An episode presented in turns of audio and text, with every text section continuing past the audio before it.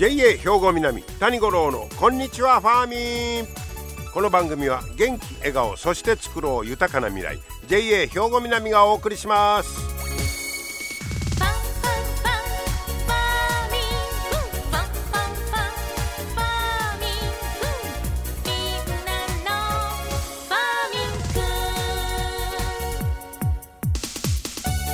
こんにちは谷五郎です今日はもう10月の20日なんか早いですね。あと今年2ヶ月とあと10日ですね。ほんまにびっくりしますけど、えー、昨日は七十二項で言いますとキリギリストニアリという日でした。まあ秋の虫が戸口で鳴く頃ということなんですが、えー、実は昔はコオロギのことをキリギリスと呼んでいたという説もあるんだそうです。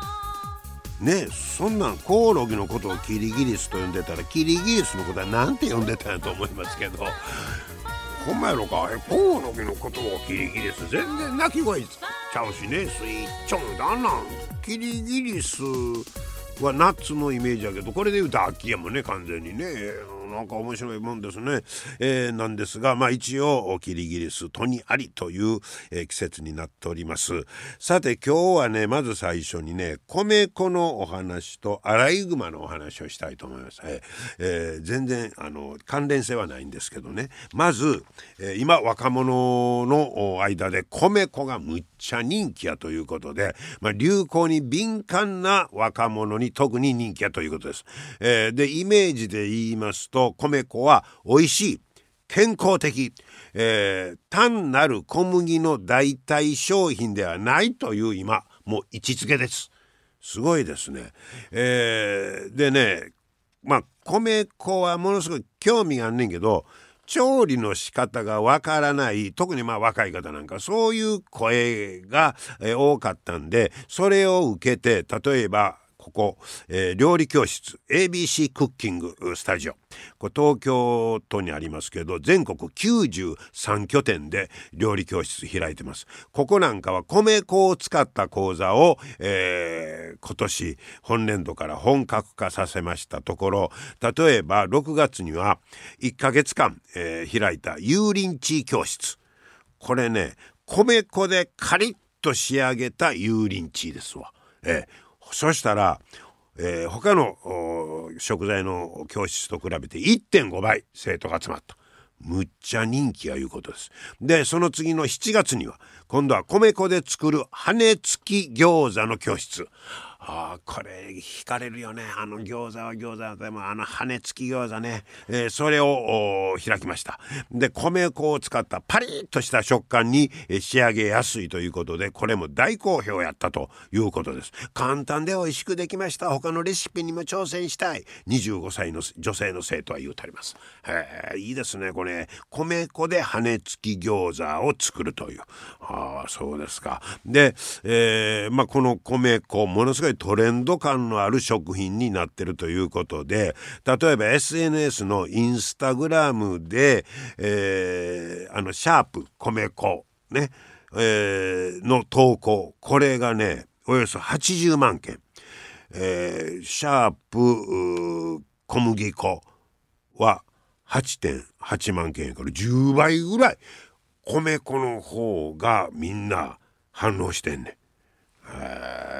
でまあノングルテンということでヘルシーさを感じる人が多いということですね。それからレシピサイドのクックパッドね、えー、これをちょっと見てから料理紹介いう人も多いと思いますが、えー、この春にはユーザーからレシピを募集しまして米粉の掲載レシピ数が3万5千を超えるまでに増えた。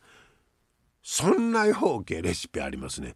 昔やったら米粉パンとかねあんまりその数えるぐらいしかなかった思う思うのがユーザーがもういろいろ考えてくれるいうことですね。えー、でこれね、えー、レシピ本、えー、レシピ本宝島社から出てるのが米粉で作る方が美味しい料理。はあ惹かれるな米粉でもできますよと違うね。米粉の方が美味しい料理。こういうレシピ本も出てるんです。ドリアとかパンナコッタとかいろんなレシピが、えー、載っててもう売れ行きを伸ばしてます。はは米粉を使ったお菓子も人気です。スターバ。ースターバーは、えー、国産米粉を使ったマフィンを販売。初の米粉の商品なんだそうです。えー、もちもちっとした食感がもう大好評。ああなるほどね、えー、そして農林水産省によりますとこの米粉用のお米、えー、の需要見通しは5万トンに迫り過去最大。それ用のお米も作ろうと。こうこういうことですね、えー、ますます、え、この米粉に注目が集まるんじゃないかと。こういうことです。若者に特に人気だという。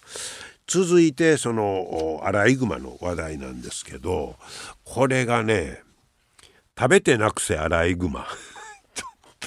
食べれる？アライグマ。えー、これアライグマ特定外来生物いうことでものすごく増えてますよね、まあ、被害も。なんですが肉に臭みがあるなどの理由で国内では食用の例がほとんどなく焼却処分されるケースが大半。ところが捕まえた後に適切な処理をすれば美味しく食べられることが分かってきた。北海道の一部のジビエ愛好者の中で食用に使う動きが出てきた。みんなパクパク食べとわけちゃいますよまだね。でも食べれるんちゃうかいうことです。このアライグマね絶滅を前提に駆除が進んでおりまして環境省は捕まえた後の利用とか、えー、活用に、えー、特段規制はないんだそうです。ただ感染症なんかが、えー、を持つから扱いには注意が必要やと言うてます。肉の中心部まで十分に火を通して食べるように呼びかけていると。こういうことなんですけど、例えば、ももや前の腕の食感は鶏肉に近く、えー、あばらの部分はラム肉のような香りがすんねんて。ほんまかいな。え北海道立の総合研究機構の、えー、方によりますと塩麹を揉み込み半日ほど寝かせると硬さを軽減できる。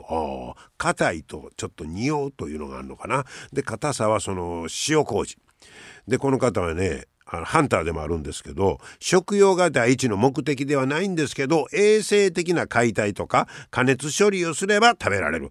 これはまあ獅子肉なんかも同じですよね。ただポンと売ってほっとったらその匂いもきついしいかに素早く処理をしてというのがやっぱり共通ですわね、えー、それはアライグマも一緒やいうことで特有の臭みを減らすにはジビエと同様、えー、狩猟者らが適切に処理する必要がある。まあここがななかなか難しいとこなんでしょうけど、まあ、需要があればそういう技術もどんどんどんどん進んでいくんちゃうかなと思いますね。札幌市のジビエ愛好家、えー、この方カレーやチャーハンなどの料理に使ってる。スチームで臭みがあるアクなどをおろして調理するのがコツなんだそうです。でも言うときますけど初心者は焼肉料理を食べてから他の料理への活用法を考えるのが良い。いきなり専門的なものよりまずは焼肉から。でもこれうまいこと調理して美味しいとなったらもうもうどんどん駆除してでみんな悩んでる悩みが一つ解決というねことになりそうですね。うまいこといっかな。食べてなくせアライグマの話題でした。皆様の元気生活を応援する JA 兵庫南近畿最大級の農産物直売所虹色ファーミン。おすすめは JA 兵庫南エリアの新鮮な地元農産物。JA 兵庫南は新鮮で安全な農産物の供給。人との触れ合いを大切に地域社会への貢献。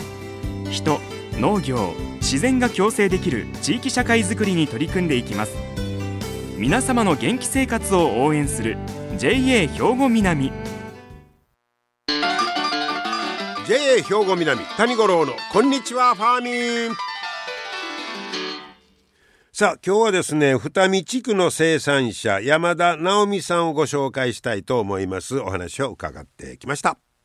山田さんこんにちは。よろしくおあ願いします。今日はよろしくお願いします、えー山田さんは、えー二見地区で、まあ、農業やっておられるいうことなんですけど、はい。農業歴いうたら何年ぐらいになるんですか？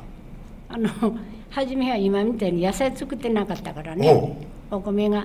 お六六単ぐらい産むこと六単？来た時はああの二見に嫁いできたいうこと。ほうほうほう。は6段ぐらい。六単ぐらいあちこちあったんですけどね。ほもう今も家の裏だけ一旦ほど置いとるだけで。うほう。今はほな野菜中心ですの。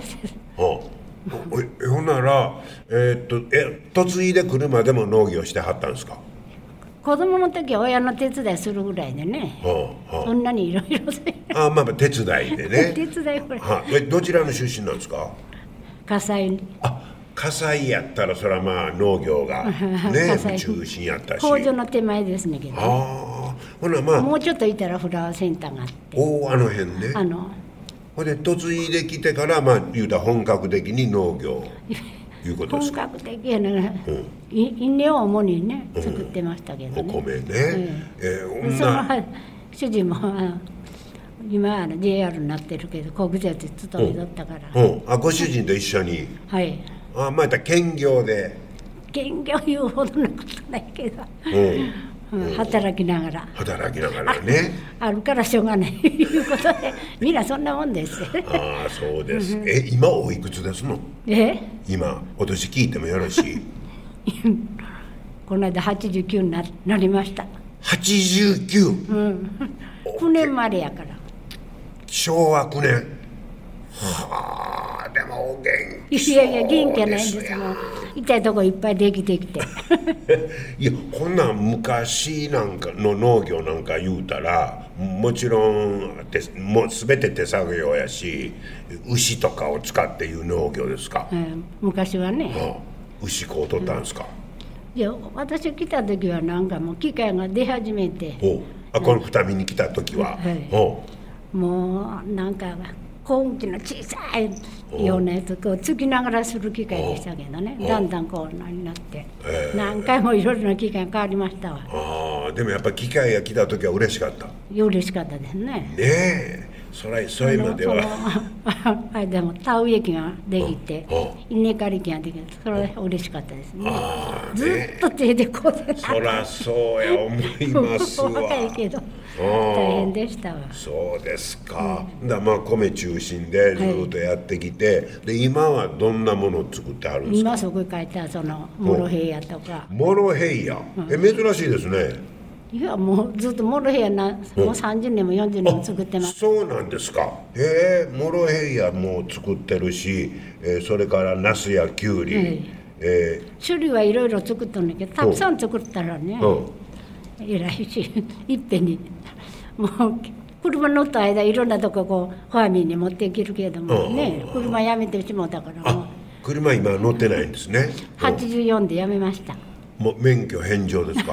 84でね。50年乗って。うわーそうですのそれまた決心いりましたでしょいや寂しかったね。だから子供も車も売り言うて車も売ってしもうたから。まあまあできた納屋らが広なったけど。まあ周りから言われて。そうで、うん、ほら今は今作ったやつは自転車かなんか自で転車で隣やから。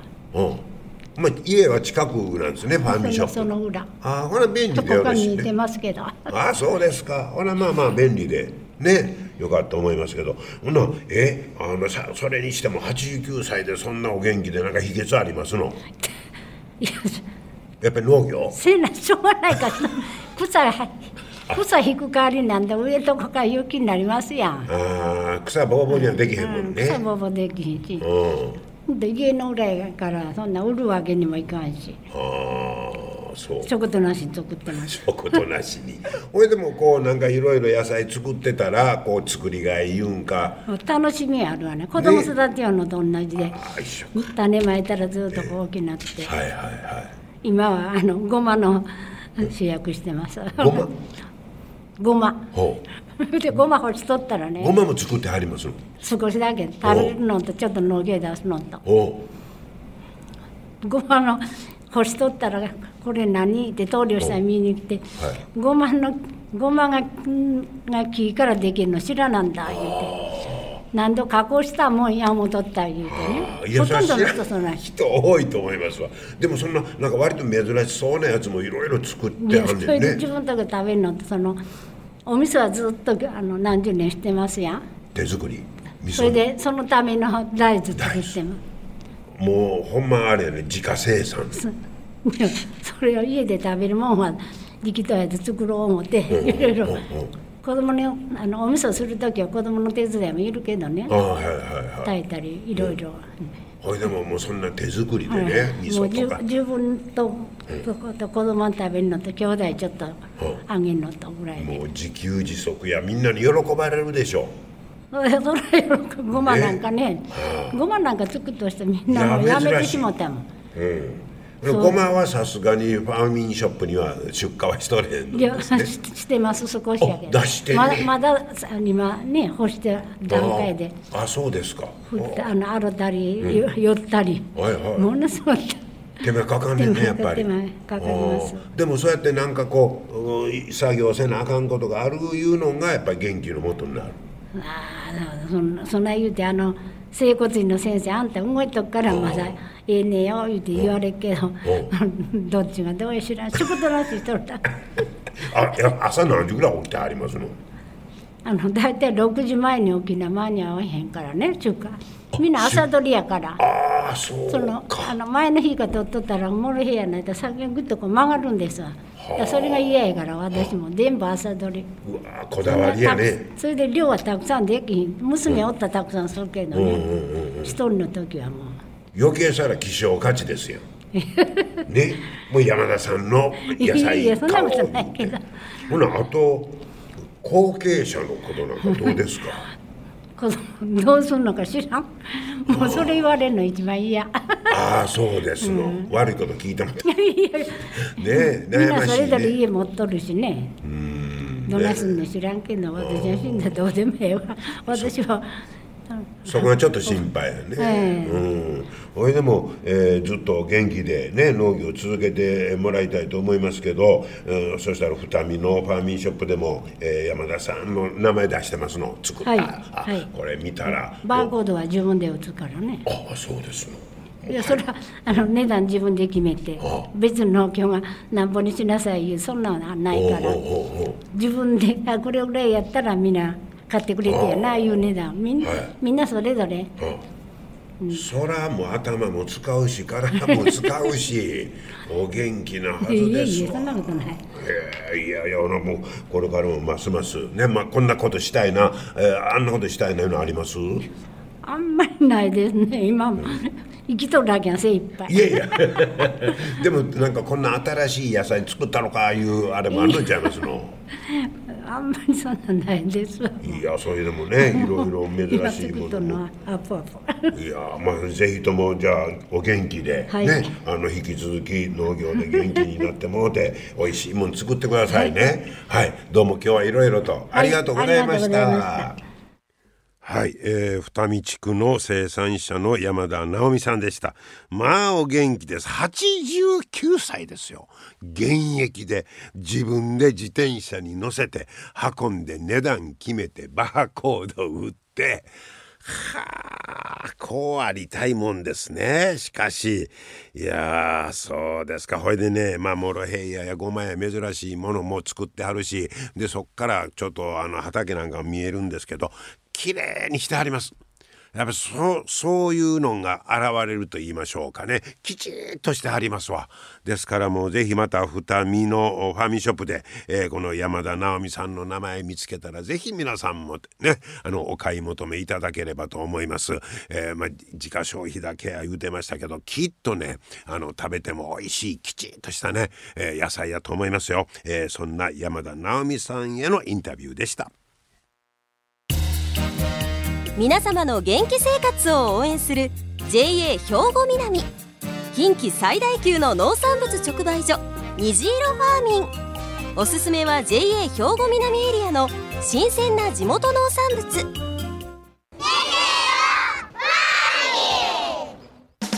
JA 兵庫南は新鮮で安全な農産物の供給。人との触れ合いを大切に地域社会への貢献。人農業自然が共生できる地域社会づくりに取り組んでいきます。皆様の元気生活を応援する JA 兵庫南。JA 兵庫南谷五郎のこんにちはファーミン。さあ続いてはファーミンアグリメッセージです。今日は JA 兵庫南清掃年部の澤田さやかさんにかぼちゃについて教えてもらいます。澤田さん今日はよろしくお願いします。よろしくお願いします。えー今日はかぼちゃの話ということですけど、はい。えっ、とかぼちゃってあれ夏野菜。そうですね。植え付け大体ゴールデンウィークにして収穫は8月ぐらいになりますね。8月に収穫してるんや。そうなんです。なんか食べるイメージ冬ですよね。そうですね。そこからやっぱ熟成した甘みをこうギューって。あほな8月ぐらいに収穫して、うん。そのまま保存？あそうです。かぼちゃはやっぱ追熟というかあ。ちょっと置いとかないと甘みというかあ美味しさが。うんそうですうん。んでえーっと冬至か。そうですね。あうん。の時にが美味しくなってそうですね。はほうほうほうほう。ほな今は倉庫にい眠ってます。眠ってるんですか、はい。であのかぼちゃといえばハロウィンのはい。用のかぼちゃもあるんでしょ、はい。作ってます。それも作ってるんですか？はい。はい、あれはオレンジですよね。そうですね。あの皮がオレンジあのザ・ハロウィンといえば、はい。あのくり抜いたりするかぼちゃですね。ハロウィン用の、はい。あくり抜くのはそんな簡単にくり抜けますの？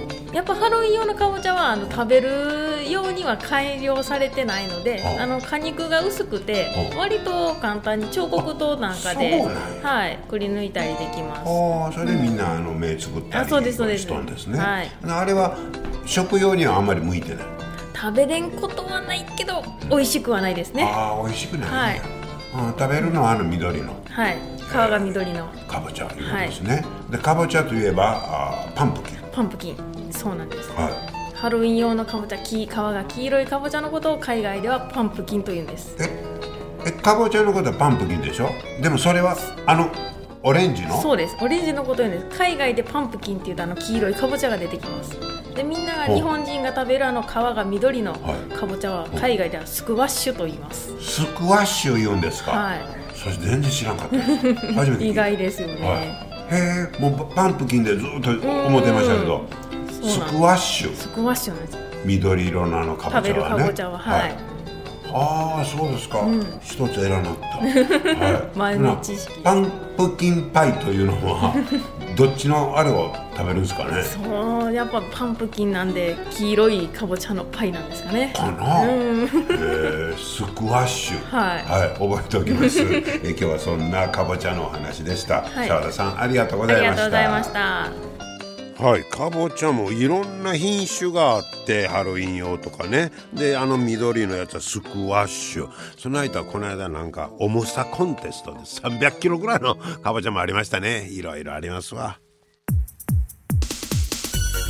はい。今日も最後までお付き合いいただきましてありがとうございました。また来週も聞いてください。JA 兵庫南。谷五郎のこんにちはファーミン。この番組は元気笑顔そして作ろう豊かな未来。JA 兵庫南がお送りしました。